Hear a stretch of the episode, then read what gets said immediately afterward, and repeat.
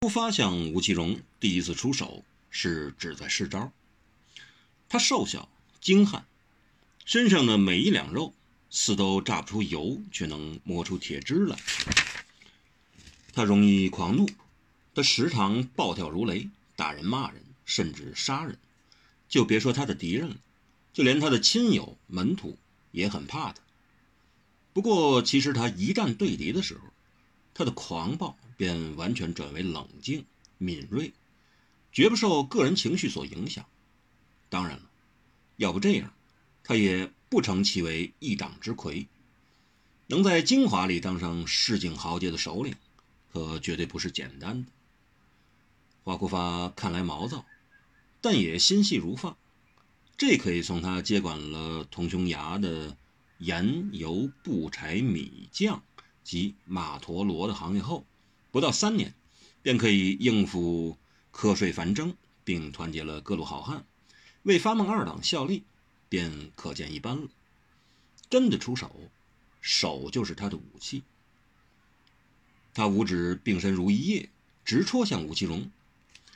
吴奇隆头也不抬，立即反击。他也是用手掌。这两人就这样对了一掌。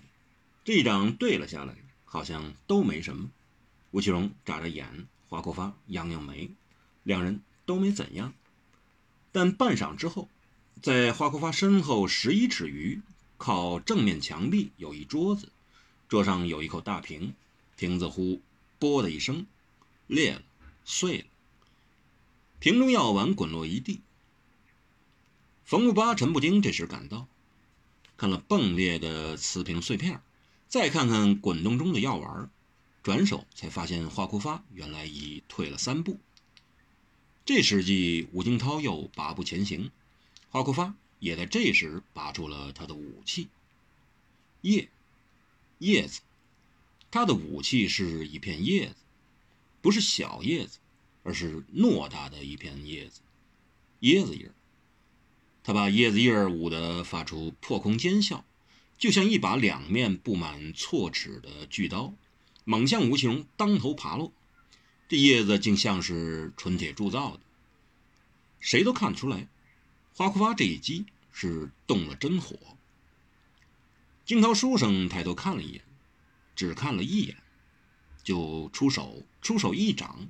一掌拍在椰叶上，啪的一声，惊涛书生晃了晃，花枯发闷哼一声，看来跟先前一样，谁都没有什么异样。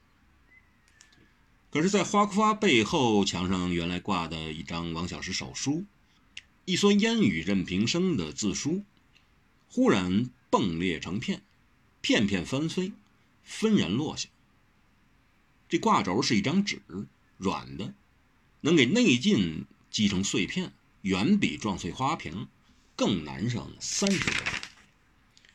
这使得陈步丁、冯步八马上赶到，好像是花老头吃亏了，所以他们越发感觉到他们赶圆回春堂此项行动是做的对的。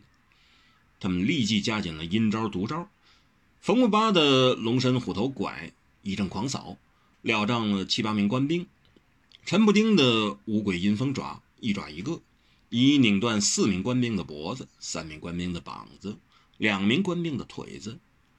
他们要力援花国发，可是花国发并没有气馁。一个好战的人是不容易弃举的，何况是他，一向在挫败中建功立业的花库发。他马上还招，这一次他又拔出了另一件武器，还是树叶。一张好大的树叶，芭蕉叶，他一叶砸向吴奇隆，就像持着一把大关刀，呼风唤雨地斩向这文弱书生头号大敌。吴奇隆只哦了一声，出手，仍是一掌，掌击芭蕉叶上，闷响，像是一个人给举在布袋里暗哑的叫了半声。之后，吴花二人。同时向后退了一步，也没什么事故。看来他们二人就像是在互相喂招，既没什么恶意，甚至也没啥敌意似的。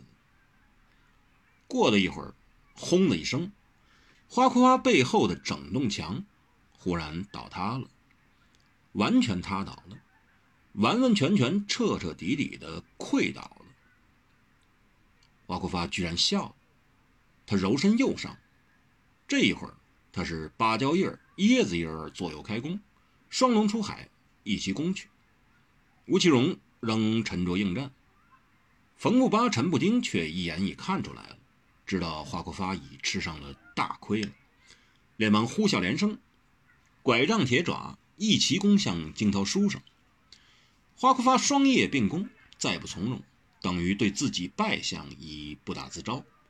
经过丧子之痛的花库发，还有在寿宴上惨被羞辱的布丁布巴，对付敌人已再不容情。